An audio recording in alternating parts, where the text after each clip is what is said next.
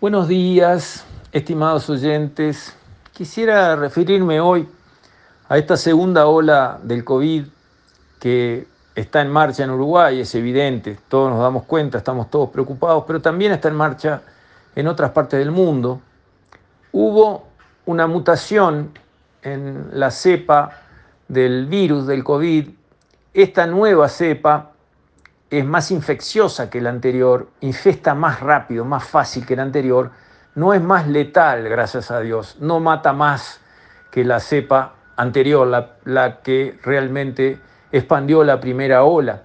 Eso en parte explica por qué han aparecido muchos más casos en, en todos lados, pero también hay una explicación subyacente que es el relajamiento de las normas de cuidado. Es evidente que la gente se cansó y empezó un proceso de, bueno, o bien olvidarse, o bien no hacerle caso, o bien tomar más riesgos, lo que sea, empezó un proceso de bajar los brazos, abandonar la disciplina severa que tuvimos al principio y que tan buen resultado nos dio para cuidarnos de esa enfermedad.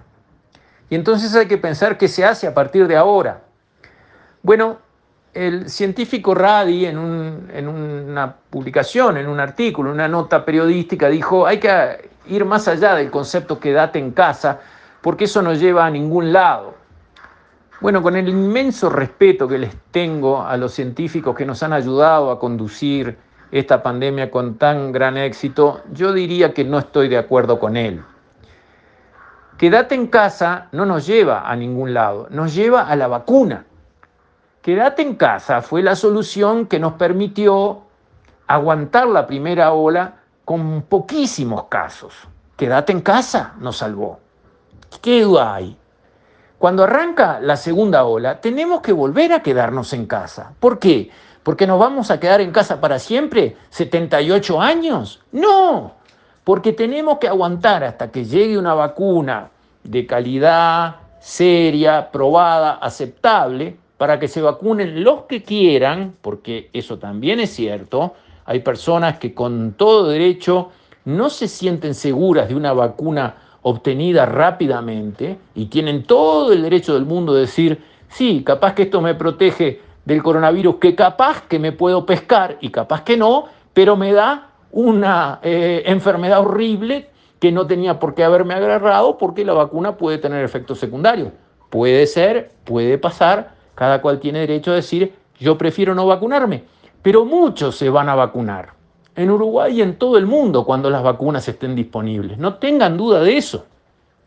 Y cuando un porcentaje muy alto de la población tenga inmunidad, ahí se termina el tema de la pandemia. Es así, cuando se alcanza lo que llaman la inmunidad de rebaño, ya no tiene cómo el virus expandirse porque no encuentra suficientes huéspedes abiertos para infestar. Entonces el quedate en casa no es un camino sin salida, es un camino hasta la vacuna, hasta la vacuna. El nombre del juego es llegar con pocos infestados, con el mínimo número posible de muertos, hasta una solución que tiene que llegar, que está en camino y que va a ser la vacuna para aquellos que se la quieran dar. Entonces yo creo que el gobierno debe volver a insistir respetando la libertad como lo hizo en la primera ola. Las personas tienen que tener la libertad. No es un sistema de usted baja a la calle y se liga una multa o va preso como sucedió en muchos países del mundo. No, pero no baje a la calle. Si no lo necesita, no salga. Si sale, salga solo a lugares abiertos. No vaya a fiestas. El cumpleaños se festeja por internet, vamos por Zoom, nos llamamos todos por teléfono, pero no entremos en el juego de que acá no pasa nada, de que nos volvimos a reunir, de que tenemos que recuperar el tiempo perdido, porque hace tanto que no nos reunimos que tenemos que reunirnos ahora mucho más. Eso es suicida. Y el mensaje claro de las autoridades para mí tiene que ser, no hay que salir de casa. igual que en la primera ola, quédate en casa. Porque más sano que eso no hay. Quédate en casa. Sí, Señor. Más tiempo. Sí, Señor. Con libertad, gracias a Dios, como lo hemos podido y sabido hacer en el Uruguay.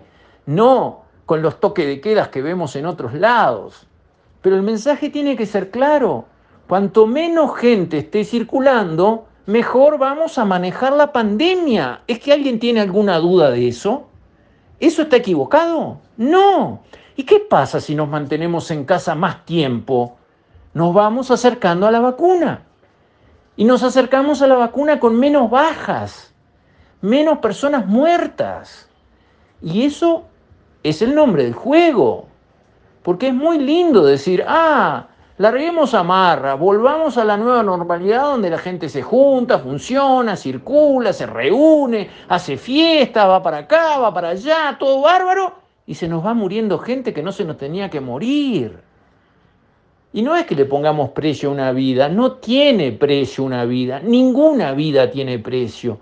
Pero cada una de las personas que se mueren y que podíamos haber salvado es una derrota para nosotros, para nuestro sistema y para nuestros esfuerzos.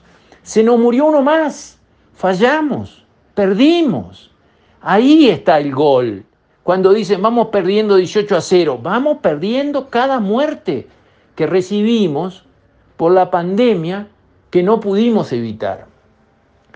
Entonces, yo hago un llamamiento para que se vuelva a un planteo severo, disciplinado y estricto de que todo aquel que no necesita desesperadamente salir, se quede en su casa.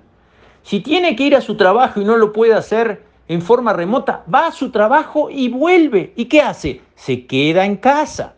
Y así funcionamos de una manera mucho más segura que con el mensaje, bueno, vamos, abrimos, largamos, funcionamos, volvemos. No, todavía no. La experiencia en Europa es devastadora.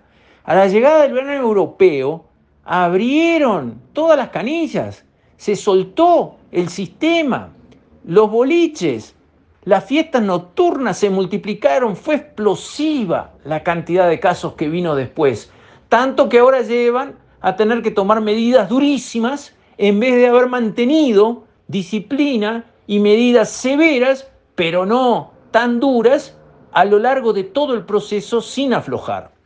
Para nosotros llega ahora el verano, llega el momento en que se llenan las discotecas o no se llenan. ¿Cómo viene la mano? ¿Hacemos las grandes reuniones o no las hacemos?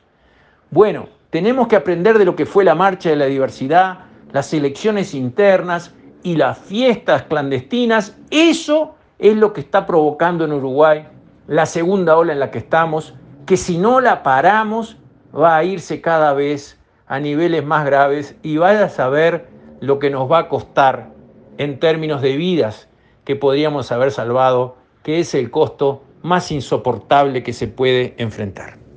Con esto, estimados oyentes, me despido. Hasta mañana, si Dios quiere.